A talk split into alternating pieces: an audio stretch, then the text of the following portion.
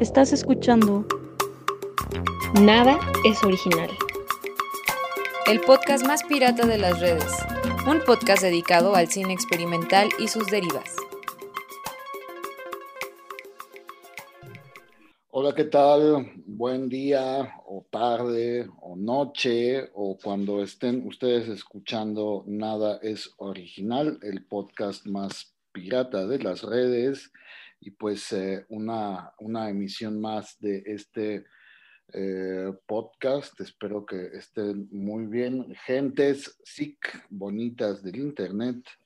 Eh, y pues como siempre me acompañan pues mis, mis colaboradores y pues ojalá nos estén acompañando con un cafecito o con un vino tinto, un merlot de Baja California, que es justamente donde está eh, Yadira Gutiérrez. ¿Cómo estás, Yadira? ¿Qué tal? Hola, Antonio, ¿qué tal? Hola a todos. Este, sí, definitivamente a esta hora, en domingo por la mañana, tomo café. Creo que si tomara vino a esta hora sería, bueno, está bien, se vale. Tomen lo que quieran. Todos tomen lo que quieran. Por acá, buenos días, gracias. Y también está Michael Ramos Araizaga, que es el sonsacador y la mente maestra detrás de Ultracinema y sus em, iniciativas locochonas y locuaces. ¿Qué tal, Micha? ¿Cómo estás? Acá, acá, muy bien, viendo que como es eh, el día que estamos grabando esto es un poco temprano, todo el mundo está todavía adormilado, pero ahorita el maestro Bont y sus preguntas capciosas lo va a aprender Mecha y vamos a hacer que nuestro invitado de hoy suelte la sopa, ¿o no? Así es, así es. Entonces, pues. Ya, despiértense, despierta, ya dirá. Y despierta. No veo tu cámara. Esto es, una, es un podcast, pero I wanna see you. Ahorita, ahorita lo aprendo. Es que estoy en otro. Estoy eh, semidesnudo, entonces no quiero dar ese espectáculo.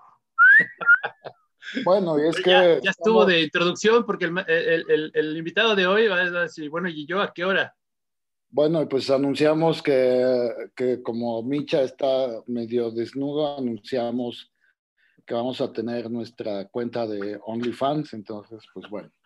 Eh, pues tenemos hoy el gusto, el placer el privilegio, el privilegio. El privilegio y me da un eh, enorme, enorme gusto presentar a Pablo Martínez Zárate, que es hoy nuestro invitadazo de lujo. Como siempre digo, estos invitados no los tienen fama. ¿Qué tal, Pablo? ¿Cómo estás? Buen día. Hola, bien, bien. ¿Y tú, Bun, Chadira, Micha? Este, pues, ¿no? De entrada intimidado con tanta fanfarria pero gusto escucharles por acá. No es lo menos, es lo menos que te mereces, Pablo. La verdad es que eres una persona que admiramos, que queremos muchísimo en el proyecto, que nos has apoyado pues, casi desde el inicio, desde el primer contacto que tuvimos contigo en, el festival. Dijiste, yo, yo le entro, yo participo como sea. Y bueno, pues nos has mandado trabajos, nos has presentado tus investigaciones, nos has presentado tus super proyectos eh, pues siempre, siempre increíbles, nos has, bueno, lo que, no has hecho por, por, el festival, por eso te admiramos, te amamos y yo lo digo fuerte y quedito, cuando yo sea grande, quiero ser como Pablo, porque eres un tipo que hace, o sea, yo no sé cómo le haces ahorita que tienes un chamaco, cómo te multiplicas para seguir creando, ¿no? Para seguir haciendo, o sea, cada año nos sorprendes con una cosa distinta, con una cosa innovadora y, la neta no sé, pero bueno, vamos a hablar de, todo eso y nos tienes que revelar el secreto porque... Este, no, pues a ver, por favor. ¿qué te, tomas? ¿Qué clases de espinacas radioactivas tomas para estar creando?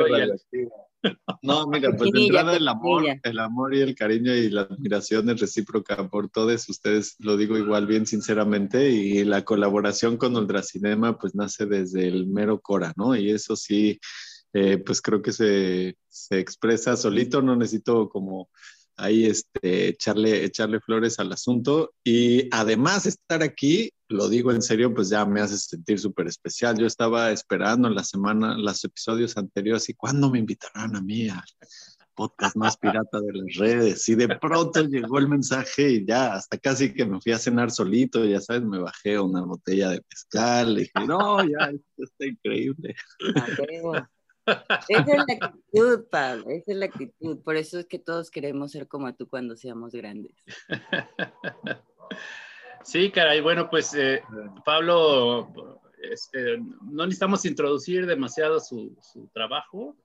Pablo ha hecho pues desde que, ahora sí que desde que lo conozco y bueno, evidentemente desde antes él eh, se ha preocupado por distintas facetas de la creación experimental, es un académico renombrado y, y, desde esas dos trincheras pues siempre ha, este, abonado en el terreno, pues por eso lo, lo sumamos de aliado y la verdad estamos muy contentos, ya estábamos esperando un momento especial para, para, para invitarte, por supuesto no podías faltar acá. Y yo quiero que nos platiques un poquito eh, cómo, cómo, cómo, encuentras tus temáticas, ¿no? Tienes estos, empezaste haciendo documentales transmedia, documentales web, empezaste como investigando también en, pues ahora con la, con, con, yo no sé qué fascinación tienes por la grana cochinilla, que también la has trasladado, has hecho incluso instalaciones, eh, eh, exposiciones artísticas como la que estuvo acá en Tepos, que hace rato Daniela recordaba. Eh, eh, instalación de, de, video, bueno, escribes alrededor de esto, tus libretas son, son, son famosísimas, ¿no? Tus libretas de apuntes que en algún momento por ahí nos has compartido. Esta instalación eh, con realidad virtual que llevaste a Oaxaca, fascinante, o sea, ¿cómo, ¿de dónde sacas tanta imaginación? Dinos, dinos, por favor.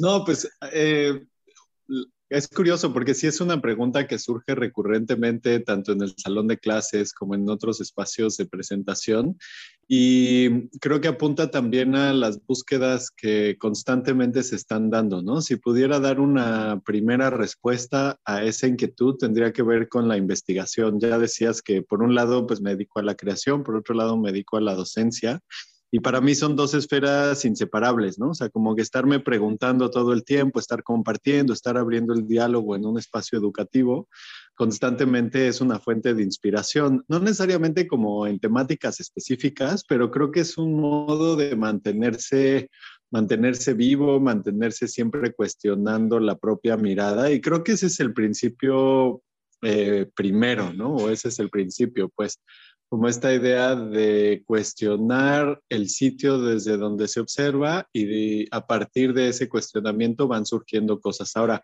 creo que hay muchas temáticas que surgen desde nuestra propia como curiosidad o, nuestra propia historia, ¿no? Gran parte de mis intereses o de muchos de los temas que he aplicado en, en los proyectos, pues tienen que ver con la Ciudad de México, con la historia del Valle de México, que es uno de mis eh, temas de interés. Otro de los grandes temas es eh, la memoria y el territorio.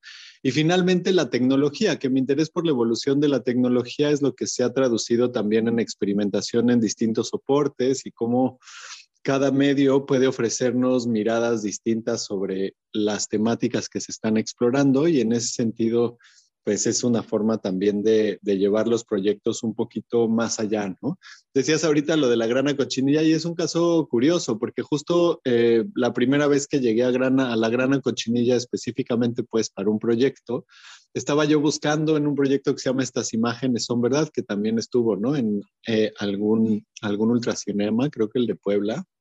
Y em, pues ahí lo que quería era representar la violencia en las políticas de la memoria del gobierno de Enrique Peña Nieto sobre material fotoquímico, ¿no? estaba buscando tintes rojos, mexicanos, además fue una violencia muy mexicana, y empecé a experimentar con esto, pero me di cuenta también que la tintura y las diluciones pues te pueden dar una serie de gamas cromáticas que sobre soportes fotográficos eran fascinantes y entonces pues simplemente como un ejercicio nocturno, a veces esto sucede como justo fuera de, las horas este, de, pues no sé cómo, cómo decirlo, de, de, razón, en las horas este, del delirio nocturno y pues esta era nada más como pintar y pintar, ¿no? Y creo que es un ejemplo muy representativo de cómo la investigación como guía del trabajo pues es fuente de inspiración misma, dice por ahí este, ¿quién decía eso? Creo que Pablo Picasso, ¿no? La inspiración me agarra trabajando. O hay una cita de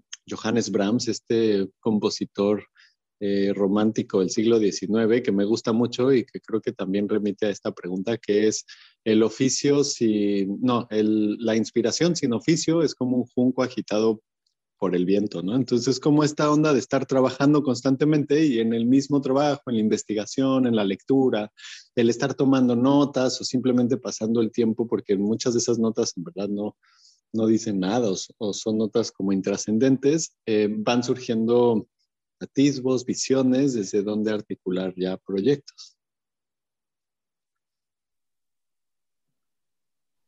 No te escuchamos, Micha. Estoy bien feliz, hable y hable y estoy muteado, perdón. Eh, sí, me parece lógico, ahora sí que ya que lo razonas, pues sí, porque eh, eh, experimentando, que justo es un poco el, asunto de, que estamos promoviendo a través del festival la experimentación, la, la, duda, ¿no? Esto siempre serán motivaciones pues para, entrar en otros, en otros mundos. Eh, yo no quiero acaparar la conversación, quiero que el maestro Bunt y Yadira hagan, su magia también, pero me gustaría, eh, pues antes de, de, cederles la palabra, eres, eres eh, yo siento que eres un caso único, digno de, inspiración, no, no, no te lo digo por echar cebollazos que sí, pero eres académico, eres artista, eres docente, ¿Cómo, ¿Cómo, manejas estos tres ámbitos? Y además eres súper buena onda, ¿no? Porque de repente, hay que confesarlo, hay dos o tres académicos que hablan sobre el cine experimental que son extremadamente mamones, o sea, se sienten soñados, son unas divas, no voy a decir nombres, pero todos sabemos quiénes son, que les pides un, un texto y déjame ver si tengo tiempo de participar en tu proyecto. Y, y, yo te digo a ti, oye, pues fíjate que hoy necesito que me hagas el paro y me hagas una carta de que nos vas a dar un taller y ahí está la carta. Yo, ¿sabes qué? Véntate una instalación, necesitamos algo chido. Y ahí está. Y, y este, pues está abierta la convocatoria y mandas tus trabajos. O sea, participas en el libro. No sé. Eh, además de, de, pues, o sea, sí, sí es como, a mí se me hace muy, muy, muy interesante tu, tu, personalidad, porque te digo, eres un tipazo, eres un genio y además eres súper buena onda. ¿Cómo, ¿Cómo logras combinar todo esto, Pablo? Bueno, de entrada, este, esto último, pues de verdad yo les quiero, les quiero con todo el corazón y en general gran parte de las ideas pues siempre vienen del encuentro con otras personas, ¿no? Y pues estar yo abriéndome constantemente pues también me da más, ideas. Eh, tiene que ver, supongo, con mi personalidad y quién soy. Eh, y, pues bueno, para mí, para mí eso sí es irrenunciable, ¿no? Como la humildad. Por ahí hay una cita muy bonita de Paulo Freire igual sobre la humildad que dice que no se puede ser un buen profesor sin ser humilde y para mí por lo menos eso es una verdad o casi una máxima, ¿no? Porque pues la humildad exige reconocer las debilidades propias y trabajarlas y, saber que pues siempre hay límites y que necesitamos a los demás para llegar más lejos, ¿no? Entonces, en ese sentido, pues de entrada, iniciativas como Ultracinema me parecen valiosísimas en el panorama mexicano porque comparten este espíritu de experimentación, pero que bueno, muchas veces tiene la colaboración también como uno de los valores, ¿no? Que va articulando los esfuerzos, este, otro tipo de lógicas que no son tan impositivas y verticales. Eh, y bueno, para mí el espacio académico o el espacio de la academia tiene que ver con, con la investigación, no específicamente, digamos, sobre, sobre cultura visual. No es que gran parte de lo que he escrito hable sobre cultura visual, sino me gusta pensar que dentro del espacio de la universidad específicamente se pueden generar dinámicas de investigación artística eh, que nutran la producción de conocimiento, es decir, que la misma creación artística es un camino para la producción de conocimiento, ¿no? Y eso es algo que a mí me interesa un montón, que me parece que en otros países está mucho más arraigado, pero que en México no lo está, ¿no? En México está esta noción, por un lado, eh, infravalorada de la educación, de la, de la, figura del maestro, de la figura del docente. Por otro lado, a veces están súper disociados los entornos educativos de los entornos profesionales a nivel artístico.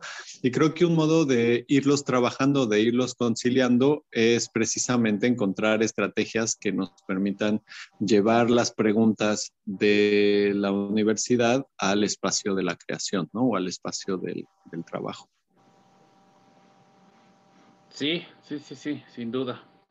Que, y ahorita me estoy acordando que además de todo esto también haces un podcast. Bueno, no, no, no sé qué, ¿tocas un instrumento? ¿Tocas algún instrumento? Seguramente lo haces y eres un virtuoso. Pero ya no quiero seguir alabándote porque van a decir, bueno, este güey, qué feo, ya que se case con él, ¿no? Venga, chicos. Yo voy, yo voy, yo voy.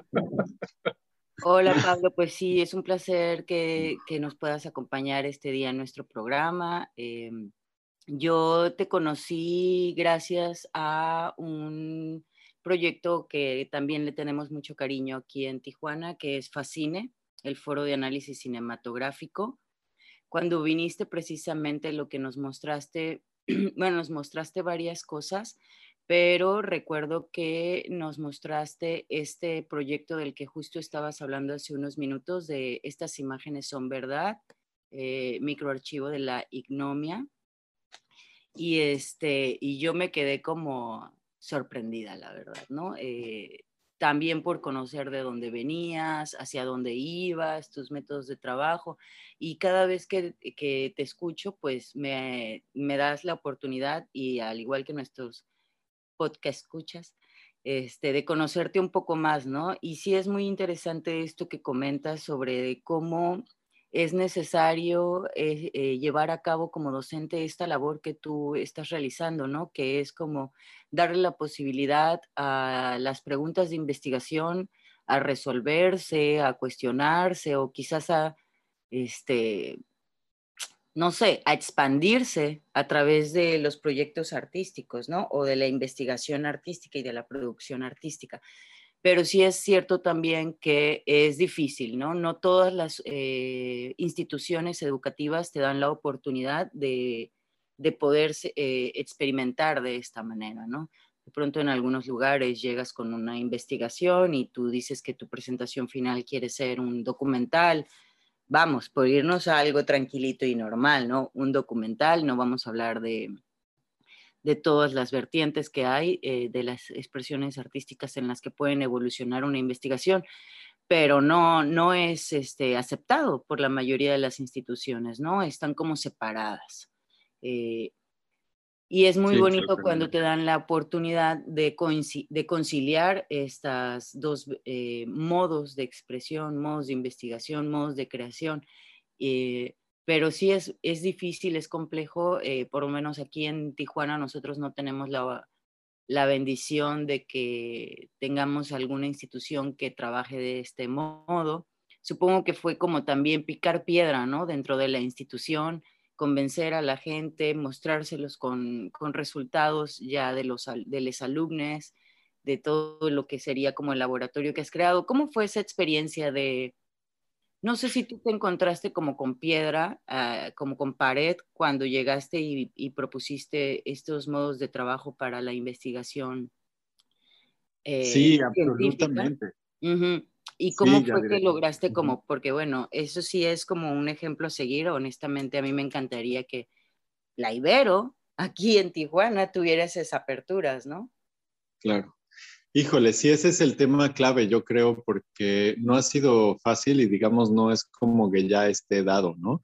Constantemente estamos rompiendo o picando piedra y es un trabajo súper arduo que no solamente es, digamos, a nivel institucional, a nivel de apoyo, a nivel de presupuesto, a veces también a nivel de equipos de trabajo, de colaboraciones con los mismos colegas, ¿no? Este, que hay como celos, envidias, y lo que sí podría, lo que sí podría decir es que no podría hacer otra cosa, ¿no? Entonces, como yo no podría hacer otra cosa y estoy de necio todo el tiempo empujando hacia esa dirección, empujando hacia esa dirección, empujando hacia esa dirección, pues los resultados solitos van arrojando este, luz, porque a final de cuentas, El laboratorio que, digamos, hace unos años fundé en la Ibero eh, y que hay que decirlo, fundé sin presupuesto, ¿no? O sea, no tengo presupuesto, no tengo nada, en realidad es un espacio independiente eh, que, depende en gran medida de proyectos específicos para poder funcionar.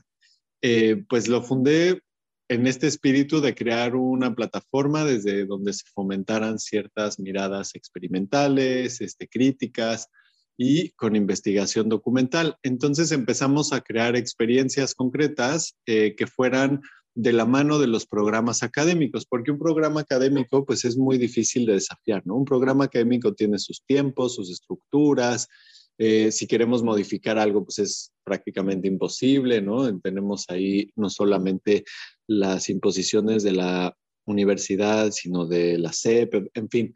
Entonces, eh, digamos que contrario a los programas, diseñar estrategias que puedan ser extracurriculares o que puedan ser actividades que acompañen el trabajo curricular, ha sido un modo de ir, de ir impulsando, ¿no? La verdad, eh, y aquí sí ya el crédito a la institución, gracias a que eh, la División de Investigación de la Ibero ha sacado un par de convocatorias extraordinarias, es que hemos podido hacer al interior de la universidad producciones con dinero de la universidad, ¿no?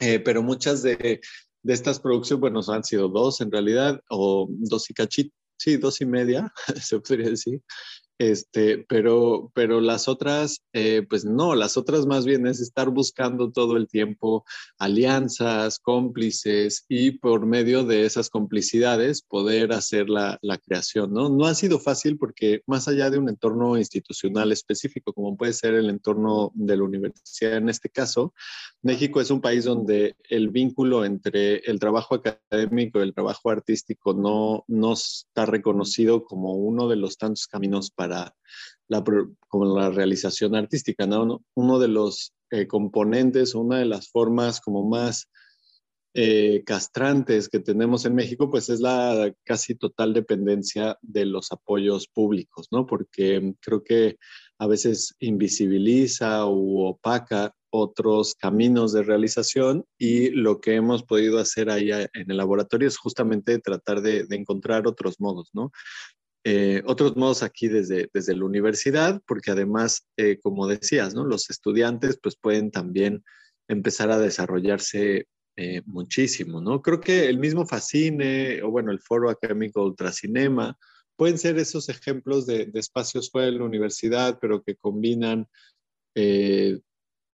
capital, digamos, humano de, de las universidades y de, y de, investigadores y académicos que están ofreciendo otras miradas, ¿no? Pero, pero al final, pues sí es picar piedra y sigue estando ahí, ¿no? O sea, como que vamos ahí picando piedra todo el tiempo, como si fuéramos en túneles sin saber muy bien hacia dónde vamos, pero no dejamos de picar piedra, ¿no? Porque al final, este, pues es lo que nos, lo que nos mantiene. Sí, sí, sí, como si fuéramos arqueólogos de algo, ¿no? O sea, busque y busque, pique y pique, pero bueno, sí tenemos que llegar y y claro, la perseverancia eh, es, un, es un don, definitivamente que todos deberíamos de, de, aplicar. Yo también... La necedad. Sí, oye, no quiero decir otra palabra, pero la perseverancia. Hay que perseverar. oye, y otra cosa que estaba como yo tratando de, estaba revisando aquí tu página, me puse de chismosa, definitivamente yo conocí algunos proyectos tuyos, pero en 11 años de trabajo, no, 9 años de trabajo.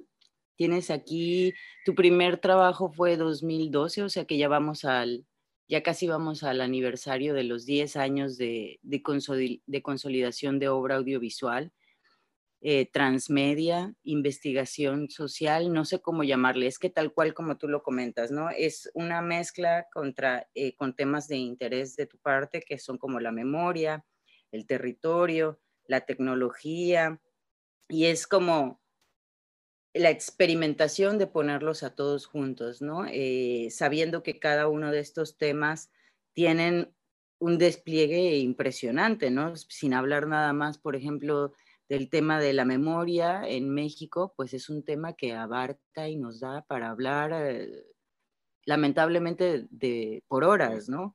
O el territorio y cómo he podido, eso es lo que quería comentar, cómo he podido como explorar la ciudad y conocer distintos espacios de la ciudad y verlos con otra eh, perspectiva a través de los trabajos que nos presentas en tu página web.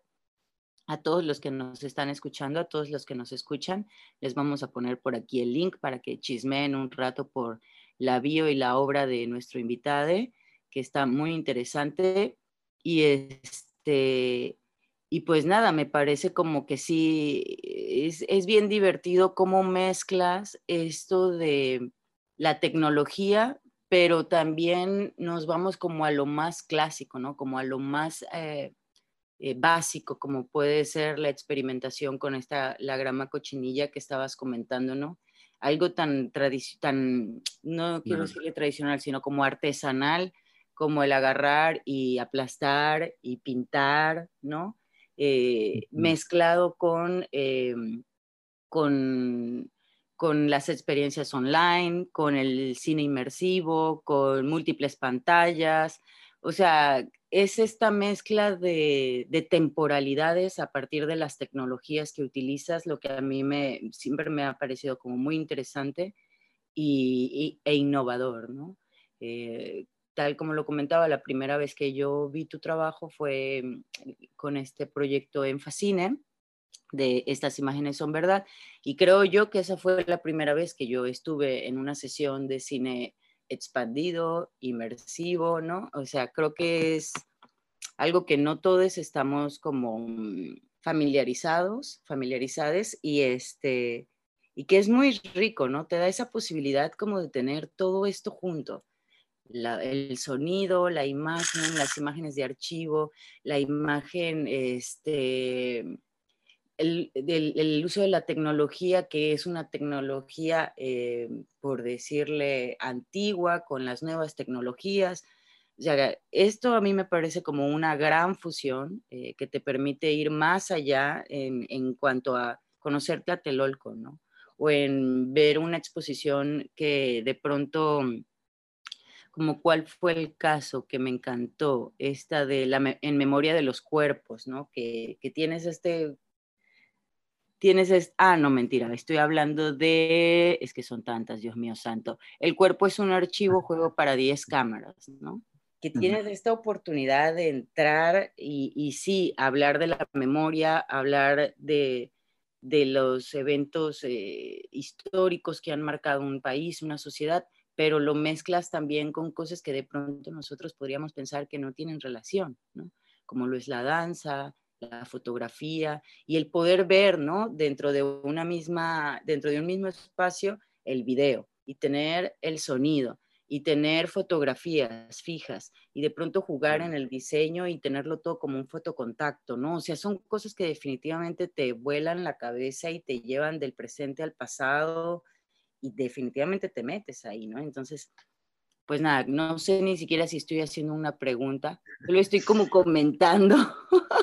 No, pero me hace, pensar en varias cosas, digo, desde lo que decía de la necedad y la perseverancia y cómo muchas veces es esa perseverancia y esa constancia la que va dando las intuiciones de investigación, eh, porque, bueno, uno pensaría, hoy dice Micha al principio, que como, súper reconocido. Yo no, yo no sé qué tanto, pero, pero lo que sí, o sea, lo que sí podría decir es que pues han sido fracaso tras fracaso tras fracaso a lo largo de los años, ¿no? O sea, con los primeros ejercicios y hasta la vida. Y digo, pensemos además en, en, en un web documental o proyectos transmedia hace 10 años, que hoy quizás tienen un poquito más de visibilidad en el entorno mexicano, pero hace 10 años pues, a nadie le interesaba un web documental, ¿no? O, o si no, digo, o sea, no había un interés desde el mundo del cine, por supuesto, desde el mundo del arte tampoco había mucho. Entonces era picar piedra también en ese sentido y no, y no desistir, ¿no? O sea, lanzar el proyecto y Ciudad Mercedes, que es el primer proyecto transmedia, digamos, robusto que hicimos, pues justo eh, confirma esto porque lo lanzamos y estuvo ahí medio que llamaba poquita atención durante tres o cuatro años y hasta después de tres o cuatro años en donde yo ya había pues no sé, he hecho un par de proyectos más y, así, eh, fue que empezó a tener atención y en retrospectiva pues tuvo atención lo que había hecho después, ¿no? Es como, creo que la constancia y la perseverancia son también formas de ir eh, pues dándole visibilidad a otros espacios. Nuevamente, yo también eh, quiero a, este espacio, a este foro de, ultracinema tanto por lo mismo, porque creo que está haciendo visibles formas de trabajo que son invisibles en un país que hay que decirlo, es verdaderamente monolítico, ¿no? O sea, con todo y la diversidad cultural, la forma en la que representamos muchas veces, pues es monolítica. Tenemos como las grandes eh, instituciones que nos dicen qué es lo que tiene que ser cine o no, que además en el último año, eh, con las discusiones a partir de las reformas este, y las mesas de trabajo que se hicieron entre los distintos gremios, creo que surgieron ahí unos fantasmas de lo que puede ser y lo que no es el cine en este país súper interesantes, ¿no? Así como, no, prohibido usar el término audiovisual en la ley de cine, porque el audiovisual no es cine.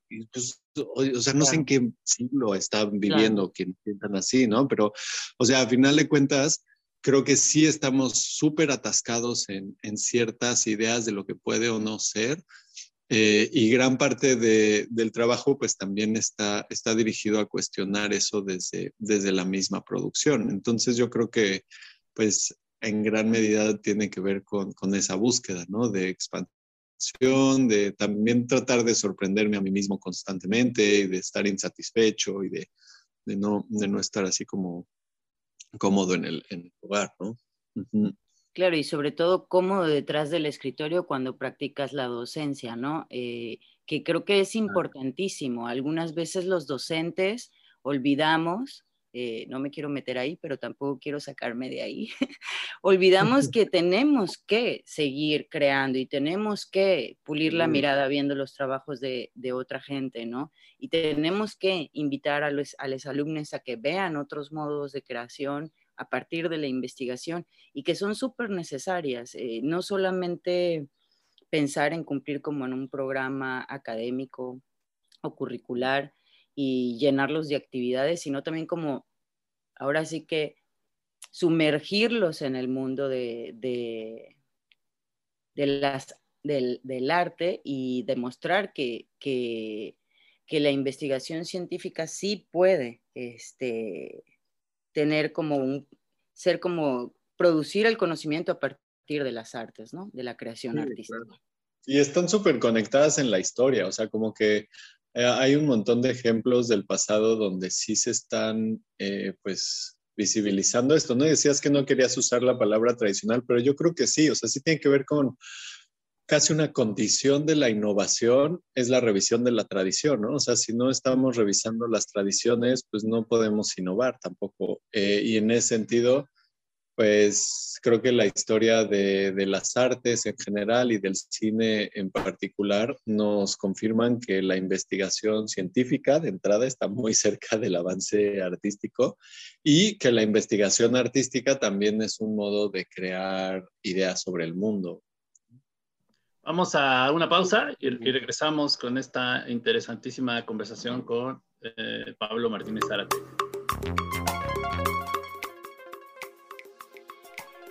Hola, nosotros somos Nada es Original, el podcast más pirata de las redes. Les queremos hacer la invitación a que nos escuchen desde la plataforma de YouTube en nuestro canal de Ultracinema. Suscríbanse. Y entérese de todo lo relacionado con el cine experimental de México y del mundo sin tener la vista fija. Sin tener la vista fija. Sí, tienes toda la razón, Pablo. Muchas gracias por todos estos comentarios. La verdad que sí, es muy interesante. Esperemos que todos los profes que nos están escuchando tomen nota y sepamos que, bueno, que también hay que crear experiencias concretas a partir del programa académico, pero que podemos, tal como tú nos comentas, inventárnosla, ¿no? Diseñar como estas todas estrategias que nos acompañen este, para no perder ni un lado ni al otro, ¿no? O sea, más bien como unir fuerzas tal como, tal como tú nos has demostrado que es posible eh, de realizar en tus proyectos que, que bueno, eh, lo hemos comentado, nos parecen por demás interesantes, pero bueno, pues muchísimas gracias por comentar sobre este, este aspecto que en realidad me parece muy importante, que es como el, el de la academia, la investigación ligada a la producción del conocimiento a partir de las artes, de la experimentación, de los procesos creativos. Pero bueno, hablemos de otra cosa eh, menos, menos académica, porque si no, aquí nuestros radioescuchas van a decir, ¿y esto qué tiene que ver con el cine experimental? No, tiene todo que ver, y yo estoy seguro que el maestro Bunt ya se, ya se tiene alistada su pregunta capciosa, esa que siempre descontrola a nuestros invitados.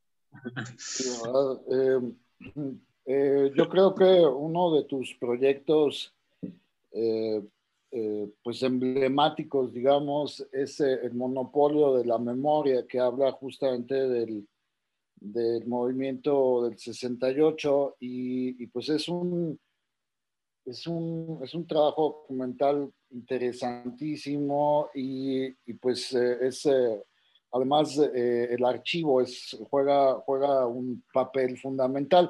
Platícanos cómo, surge este, este proyecto. Sí, gracias, Bund.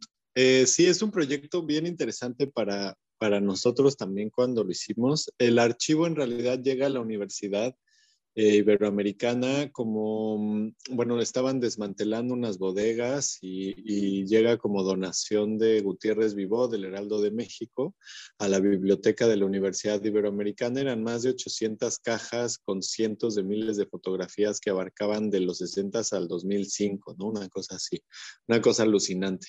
Esto es en finales de 2017, principios del 18, no, finales del 17. Y entonces entre estas había cajas que estaban marcadas con Tlatelolco. La biblioteca identificó un fondo que pertenecía o que retrataba el movimiento estudiantil del 68 en México, eh, más de 1.350 fotografías más o menos, y eh, pues bueno, lo catalogó, lo digitalizó y nosotros nos enteramos que eso llegó y pues casi de inmediato nos acercamos a la biblioteca y nos, nos abrieron la, puerta, ¿no? Estuvo, estuvo muy bien porque a final de cuentas, sin la biblioteca no nos hubiera dejado entrar a ese archivo, no hubiéramos podido hacer nada. Entonces es como, como la manera en que surge el proyecto y a partir de ver las fotografías y pues de tratar de descifrar qué es lo que íbamos a trabajar, porque digamos la primera pieza que se hizo con ese archivo es justamente el monopolio de la memoria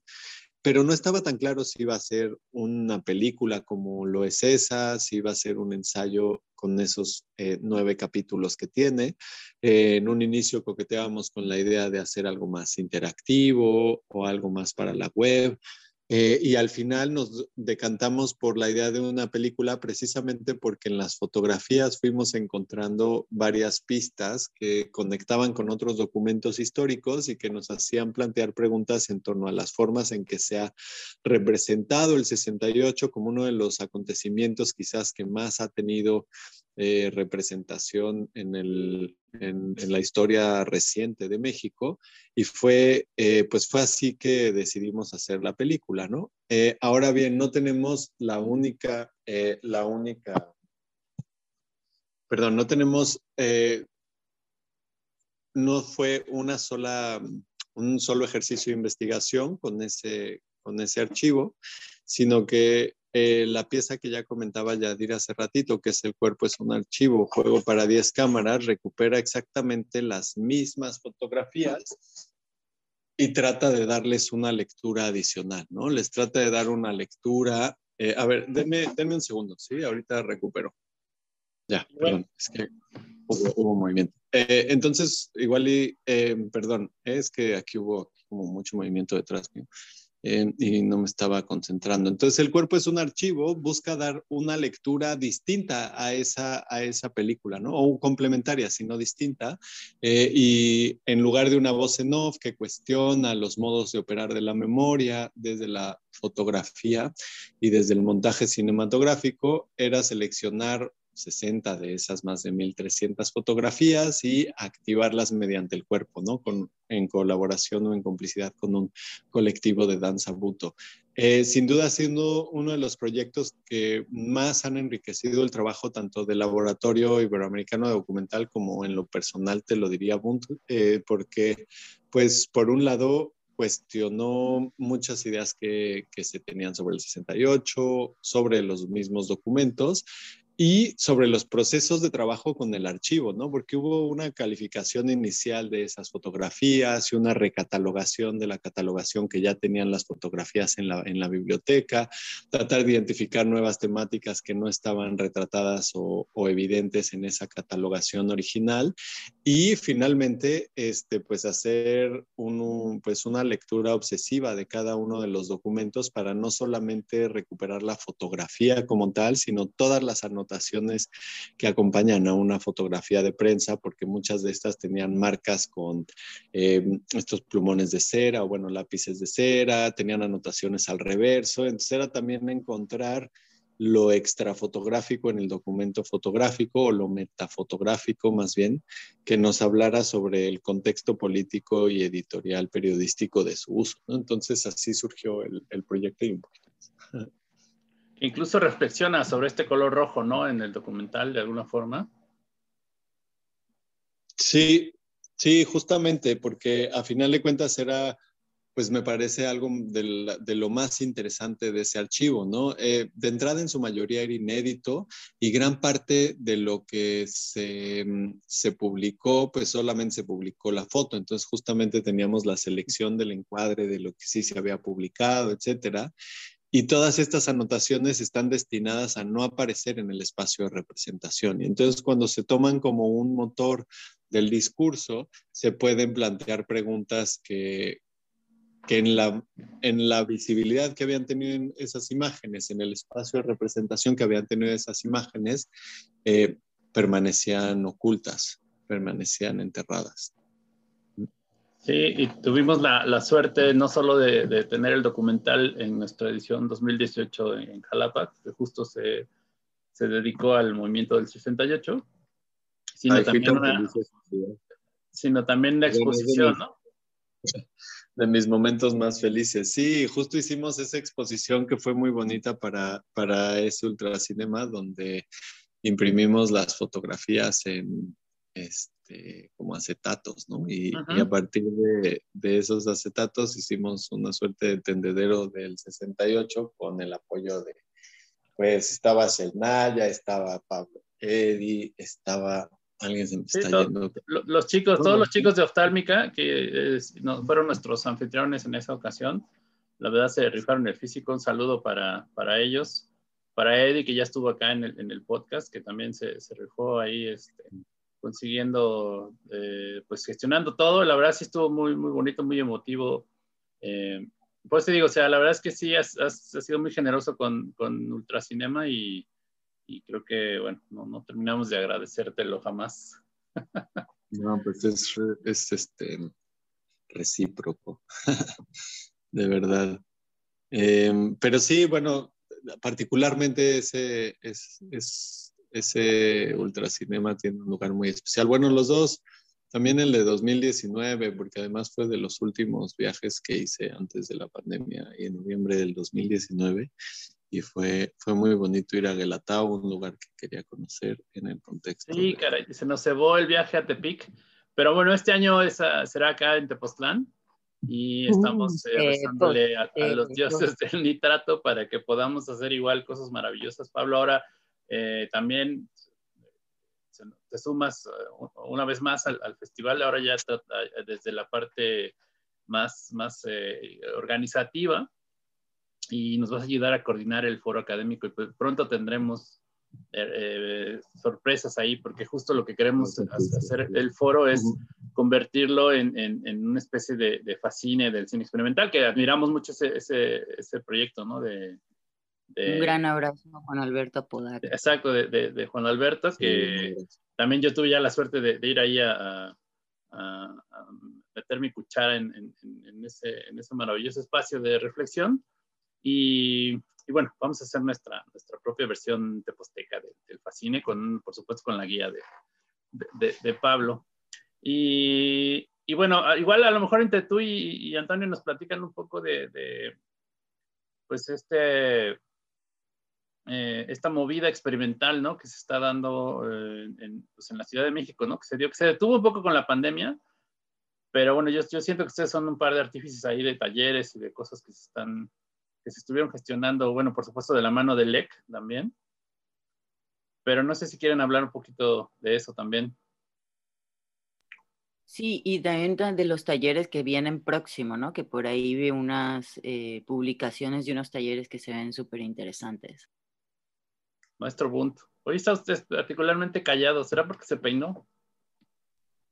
Qué guapo se me, se, me, pincharon las ideas como, como el Guille de, de, Mafalda, que por eso no usa, no sé, Ahora la excepción, pues ya notamos por qué. Eh, pues antes de pasar a, esto, eh, me, surge una, pregunta para Pablo. Eh, y, yo siento que, bueno, ya nos platicaste un poco de, Ciudad Merced como primer acercamiento a estas narrativas. pues transmedia en el documental. Yo siento que el documental se puede nutrir muchísimo a partir de, de todas estas de, todas estas, digamos, alternativas narrativas que tenemos en la actualidad. No sé, no sé si, si estés de acuerdo. Yo siento que, que incluso más que la ficción, tenemos un ejemplo como el de, el de Carne y Arena de González Iñárritu, que es como una especie de documental eh, inmersivo. Entonces, yo siento que, que estas formas eh, pertenecen más al ámbito del documental, no sé, no, más que de la ficción, no sé si, si, si hayan eh, reflexionado en torno de esto, si, si esté yo en lo correcto o ya me fui muy, muy lejos por haberme peinado esta mañana, no sé. No, yo creo que hay algo bastante acertado de del comentario, este punto, porque tiene que ver por un lado con la la manera en que se ha apropiado de estas narrativas desde el documental, es decir, en los últimos 20 años, pues gran parte de las producciones se han hecho desde el documental y sí creo que tiene que ver con eh, pues las ganas de explorar la realidad y ver que en estas distintas eh, maneras, estrategias, soportes, en estos distintos medios podemos retratar aspectos eh, distintos de la realidad, como si cada medio nos permitiera ampliar esa exploración que estamos haciendo de nuestras temáticas. Ahora, no estoy seguro si de facto, digamos, la tecnología eh, se da más para el documental o, menos para la ficción, pero sí es una cuestión de, tradiciones o de, prácticas comunes que se han ido implementando. Hay foros como el mismo IDFA, que es el, eh, Festival de Documental de Ámsterdam, es el Dog Lab de, de, IDFA, donde hay varias narrativas híbridas, ¿no? Entonces, cada vez estamos viendo que las narrativas trascienden incluso ya la, categoría de, lo documental estrictamente y empezamos a ver otro tipo de, narrativas bastante interesantes. Si les interesa, por ahí busquen algo que se llama My Friend Silvia. Es un proyecto de eh, como un personaje falso que va envejeciendo a ritmos súper acelerados y entonces, bueno, es falso y tiene vida en Internet, en Instagram y entonces eh, va envejeciendo en ritmos acelerados hasta su muerte y se genera toda una celebración de, muerte sobre este personaje falso. Es, es como, como una narrativa súper híbrida y vive más en las redes sociales, que eso también hay que decirlo, ¿no? Muchas veces piensa que, para esto solo se tienen que desarrollar nuevas plataformas, nuevas estrategias, nuevas este, eh, soluciones, pero no hay quienes articulan narrativas de, este estilo utilizando los recursos que ya existen, entre ellos las redes sociales. Entonces, bueno, ya me estoy desviando un poquito, pero si bien sí empezó como una práctica súper vinculada y sigue siendo así al documental, eh, cada vez más hay experiencias que diversifican, ¿no? Incluso ya de ficción más, más directamente. Que, en tu clase, que bueno, una de las clases que das ahí en la Ibero es, es este enfoque documental, pero mirando hacia, hacia lo transmedia, hacia los nuevos formatos, hacia, eh, pues sí, mirando hacia el futuro, yo, yo me inclinaría a decir, ¿Qué, planes tienes para, el futuro, Pablo? ¿En qué estás ahorita? Pues estamos, eh, es curioso porque luego cuando uno tiene proyectos así chiquitos y llegan producciones más grandes, pues va dejando esos proyectos chiquitos. Entonces estoy batallando eh, por terminar una película que empezamos hace unos años. Fue un proyecto también transmedias, hicimos unos talleres, hubo un librito, ahí había un sitio web eh, que, que, no, le, no le hicimos mayor ruido porque, bueno, aquí la película nos interesa más. Es sobre Xochimilco a partir del temblor del 2017 y una reflexión sobre el Valle de México y nuestra relación con, con la geografía a partir de ese pretexto, ¿no? De, del temblor en Xochimilco en 2017. Entonces estamos terminando de, terminar, de terminando perdón, esa película en, estos, eh, pues en estas semanas, ojalá que, que lo logremos. Eh, un par de comisiones y bueno, tuve ganas de seguir explorando una tecnología con la que estuvimos trabajando el año pasado, que es este web VR, eh, o sea, realidad virtual o, o narrativas inmersivas para web.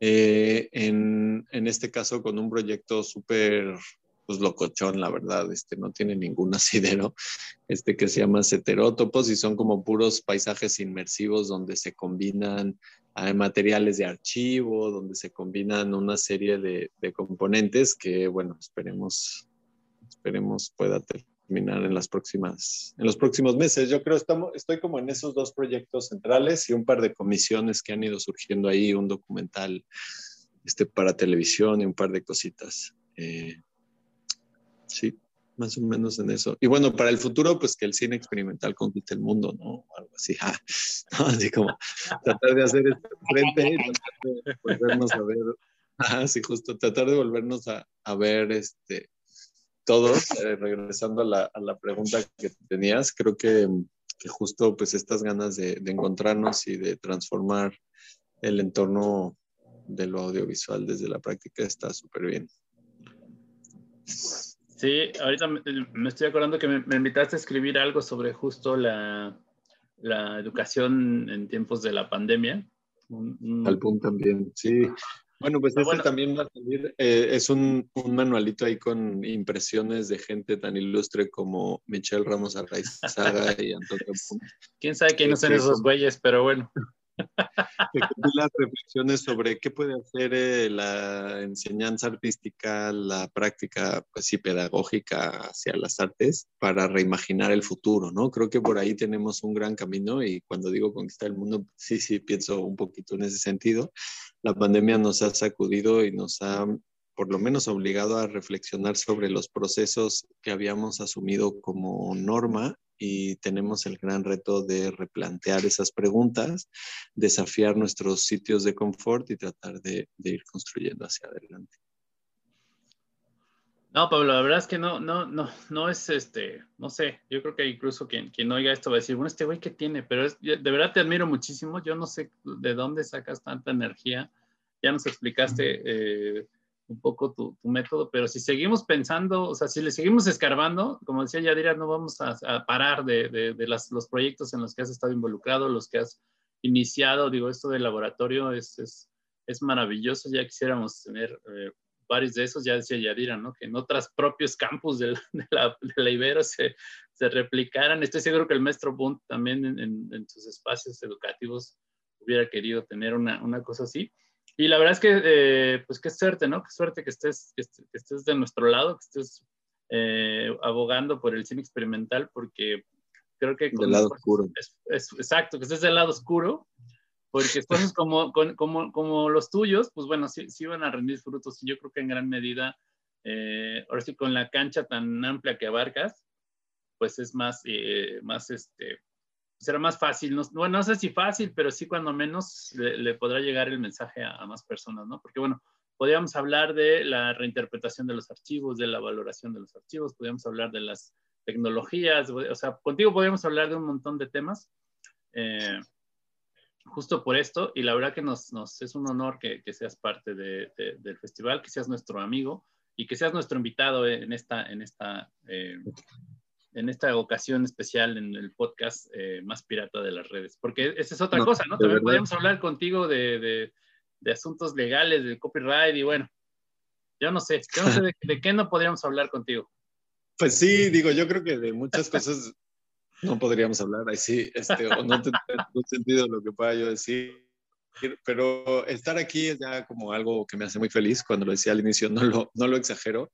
Este, y lo que, lo que planteas al inicio también es una cuestión de dificultad, o sea, como difícil, ¿no? O sea, yo no sé si el esfuerzo va a rendir frutos o no, pero lo que sí puedo decir es que el esfuerzo es, eh, pues, eso, un picar piedra individual, ¿no? Es estar ahí uno tras otro, tras otro, tras otro, tras otro, sin, este, sin cesar. Eh, y es casi que estoy solo en, el, en, la lucha muchas veces, ¿no? O sea, al interior de la institución, pues a eso me refiero, ¿no? Eh, nadie me garantiza nada y si no reclamo yo el espacio, y creo que el cine experimental, las prácticas de archivo, la noción incluso de, lo pirata, pues tiene mucho que ver con ese reclamo de un lugar, ¿no? Y esa, esa voluntad de, ocupar y de reclamar, porque nadie nos va a dar nada, de lo contrario. Y creo que por ahí, por ahí va. Lo que hemos, pues sí, lo que hemos logrado como comunidad de cine experimental este año, para mí no tiene, para, no tiene comparación, que es la inclusión de un texto que resuma el panorama de cine experimental en el anuario de IMCINE. Eso me parece, que además tiene como unas eh, gráficas bien bonitas de Azucena Lozana, sí, en fin, como, como es como intervenir realmente eh, la institución, es como hackear la institución y creo que mm, eso habla de una voluntad colectiva, colaborativa, de la que Ultracinema ha sido pilar. No podría yo concebir eh, Ultracinema antes las jornadas de reapropiación, alguien como, como tú, por supuesto, como Boom, como Yadira, como Daniela, que anda aquí apoyando también. O sea, sería impensable sin un esto si, sin un esfuerzo comunitario colectivo, ¿no? Y creo que se está creando una comunidad, se están identificando no valores en común, pero sí impulsos que nos unen, este, y hay una voluntad diferente, ¿no? O sea, yo me acuerdo perfecto del espíritu que había en ese encuentro que organizó el LEC, eh, bueno, no el LEC nada más, pero mucha gente, pero el LEC, digamos, era como anfitrión con Churubusco de del encuentro de laboratorios ahí en Churubusco. Yo me acuerdo ese espíritu como súper horizontal, colaborativo, que difícilmente vinculo con, con un festival de cine, ¿no? O sea, en casi todos los festivales de cine que he estado, salvo Ultracinema, que es una onda comunitaria, pues es que es verdad, o sea, es una onda donde vamos todos como amigos de un lado a otro, caminando, platicando. La mayoría de los festivales de cine es eh, pues nada más un, como un cultivo del, del ego, ¿no? Que, que, construye, así estemos viendo películas súper críticas, así estemos viendo lo que sea, estamos construyendo en la misma dirección que eh, muchos de los movimientos que, que al planeta, ¿no? Entonces, bueno, eso, esa es otra discusión, pero lo que sí nos vincula acá es pues las ganas de, de, pues, de estar juntos y de, y de, hacer las cosas de otra manera, ¿no? Eh, ¿Cuál es esa otra manera? Yo creo que siempre se va a poder cuestionar cuál es esa otra manera y lo que es bonito de, de, la práctica experimental, como esta búsqueda constante, pues es que hay muchas maneras posibles, ¿no? Eh, y aquí, aquí lo vemos en la programación de Ultracinema y en, en distintas otras este, manifestaciones asociadas.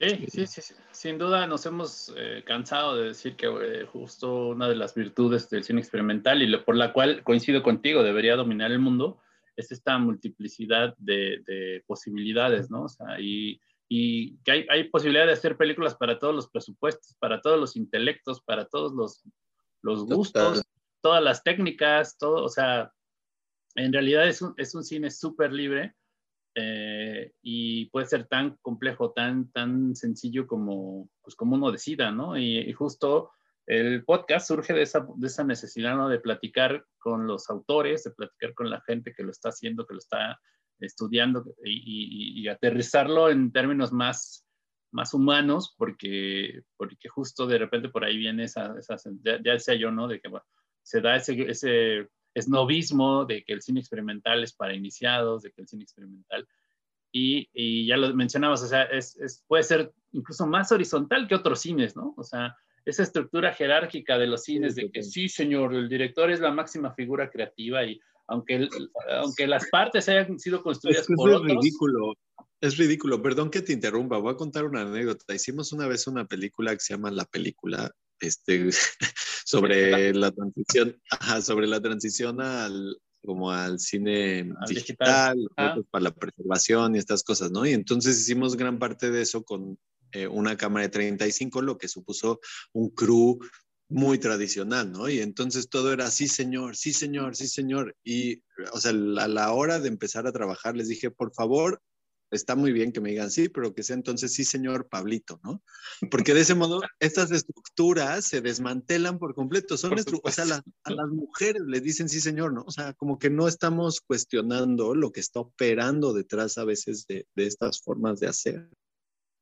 Sí, sí, sí, sí, es, o sea, es, es, perpetuar también una jerarquía capitalista, ¿no? De alguna forma, digo, el cine industrial lo inventaron los gringos en Hollywood, pero pues sí tendríamos que darnos cuenta de eso. Y el cine experimental, o sea, como dices tú, puede ser, eh, es, tan universal que, que, bueno, de entrada puedes o no necesitar tantos crews, puedes o no de hacerlo con gente eh, que, contrates, pues lo haces con tus amigos, lo haces en tu tiempo libre, y las películas pueden ser tan o más elevadas o menos elevadas como tú lo decidas. Entonces sí, coincido plenamente contigo, el cine experimental debería, debería cuando menos eh, darse en las escuelas de cine, ¿no? de entrada creo que la primera clase que deberían darles. Sí, bueno, esto que dices es fundamental, ¿no? Ni se enseña y entonces no está en el, no está en el mapa como si no existiera cuando muchas de las soluciones eh, más innovadoras de los cines comerciales se toman del cine experimental, ¿no? O sea, como que sí hay una influencia de las grandes narrativas hacia las grandes narrativas, pero no un crédito ni en la historia del cine ni, ni, en general. Y por otro lado, creo que también está padre pensar que el cine experimental tiene una tradición grande en Latinoamérica, una tradición crítica, una tradición este, que nos puede ofrecer otros faros, ¿no? O sea, como que tampoco estar viendo siempre los mismos faros del norte eh, es muy sano. Sí, sí, justo ah, el, el capítulo pasado tuvimos invitado a Mauricio Alfredo Bando de, de Bolivia, es eh, cineasta y documentalista y también hacen su proyecto y nos contaba, o sea, de, no, no, no tenían un festival de cine experimental, se lo inventaron, ¿no? No tenían una escuela de cine experimental, se lo inventaron. Y, y para voltear hacia, hacia Sudamérica es, es eh, incluso a veces más, más enriquecedor que voltear hacia el norte, ¿no? Con estas eh, formas tan, tan peculiares que tienen, que tenemos los latinoamericanos, De inventar. ya, veo yo al maestro Boone reparando su Bolex con, con una lata de, de Coca-Cola, cosa que seguramente en otros países no sucedería, ¿no? Acá nos, nos las apañamos para, para componer con lo que tenemos, ¿no? Sí, pues sí. Sí, sí, yo creo que además hay una como vocación política, otra relación con la comunidad. No sé, está padre. Digo, como, como algo que existe, ¿no? Pues, que convive con lo demás también, pues. Sí, pues sí, maravilloso, maravilloso, Pablo. Pues bueno, nos encantaría seguir, seguir eh, platicando contigo. Estamos eh, seguros de que va, a haber una segunda parte de esta conversación. Pero bueno, eh, desafortunadamente mantener el sueldo del maestro Bunt es súper caro porque, bueno, pues, como bien sabes, él, vive en la Condesa, que es esta, esta especie de, país dentro del país. Entonces, bueno, que, que, que nos dé tiempo es que tengo que, mantener mi excéntrico estilo de vida. Entonces, como sabes. Pues, y el de hierbita, que solo come este, merluza, ¿no? Pero bueno. Eh, ahí se nos va todo el presupuesto, entonces nos, encantaría seguir platicando contigo, Pablo, pero bueno, pues esta, esta situación de tener conexiones con la Condesa, con Tijuana, con Oaxaca, y, y desde acá, desde Tepos, pues está, está, sale caro, pues. Pero bueno, queremos agradecerte muchísimo. No sé si mis compañeros quieren tener un pensamiento final antes de, despedirnos. Sí, claro, pues eh, ante todo agradecer por la oportunidad de, conocerte un poco más, Pablo, a través de tus obras y a través de esta conversación que has tenido con nosotros esta mañana. Y, este, y bueno, ¿no? A mí me queda como esa reflexión de cómo podemos no solo mezclar el arte, la academia, la investigación, los intereses personales, el archivo, la memoria, sino también que queda abierta ¿no? esa invitación a poder cruzar fronteras eh, entre cada uno de estas, em, por llamarlo, género o, este, o, modos. Y, sí, pues em, hacer una invitación a que, a que busquemos todos la posibilidad de, practicarlo, ¿no? De, romper estas fronteras, de, ahora sí que, y a partir del cine experimental le he encontrado un nuevo sentido a esa palabra que yo escuchaba tanto aquí en Tijuana, que es el transfronterizo, ¿no? que se refiere a esta persona que va y viene y que vive aquí pero trabaja allá o vive aquí y estudia allá, pero definitivamente con el cine experimental le he encontrado otro, otro sentido a esta palabra de, del transfronterizo y creo que tu, tu, tu modo de trabajar este, nos deja como muy claro que, que no hay no hay fronteras y que si hay, pues debemos derrumbarlas por completo, ¿no? y pues, saltar de un lado a otro. Justo, justo. Sí, transitarlas, ¿no? O sea, como transitar las fronteras, sí, sí, sin duda. Totalmente, transitarlas, romperlas, saltarlas, invitarlas, moldearlas, eh, ahora sí que sumergirnos en ellas, ¿no? Y aprovechar lo que puede salir de ahí. Y pues bueno, sí, también este, darnos la posibilidad de romper esos esquemas del Star System y de construir a partir de la horizontalidad y de la complicidad, ¿no? Es muy interesante y pues nada, te agradecemos mucho que siempre nos ilumines y nos animes a seguir avanzando en este camino eh, como creadores. Muchas gracias y pues nada, nos seguiremos viendo en el espejo. no, pues aquí me hacen sentir muy bien, me hacen sentir muy bien, pero me llevo más responsabilidad de como carga, carga, tal, no, pero un gustazo, ¿cómo creen? Este, ¿verdad? se, le, enreda el rebozo a, Pablo de repente ahorita, se le enredó el rebozo de la pena. Antonio. Pues bueno, como, como estoy cobrando por palabra, seré breve. Eh, pues eh, gracias Pablo, siempre, siempre es un gusto poder charlar contigo y pues bueno que hemos compartido cafés y cervezas en algunas ocasiones. Y mezcales y mezcales. Y mezcales, entonces pues, eh, pues, ha, sido, ha sido un gusto también encontrarnos aquí en, las redes y, y, pues siempre, siempre un gusto poder charlar contigo. Muchas gracias. No, de verdad, gracias a ustedes, este, Bun, Yadira, Mincha, Andina, a todos, este, estuvo muy agradable y pues ojalá que repitamos. Sí, sin duda, sin duda, va a haber una segunda parte. En vivo. La, conversación. estamos planeando que cuando se pueda vamos a, pagarle el viaje al maestro Bunt de la ciudad, de, desde la ciudad condesa a Tepos y a Yadira de Tijuana para hacerlo. Cada semana, órale. Sí, ya vas a ver, vas a ver. Pero bueno, pues eh, un placer. Un placer haber platicado contigo, Pablo. Muchísimas gracias. Eh, y bueno, pues síganos, eh, sigan pendientes de las actividades de Ultracinema. La convocatoria, saben, está abierta. Y pues nada, nos vemos en, la siguiente emisión de eh, Nada es Original, el podcast más pirata de las redes. Y, y pues nada, ahí nos vemos. Gracias. Cuídense. Esto fue Nada es Original el podcast más pirata de las redes, un podcast dedicado al cine experimental y sus derivas.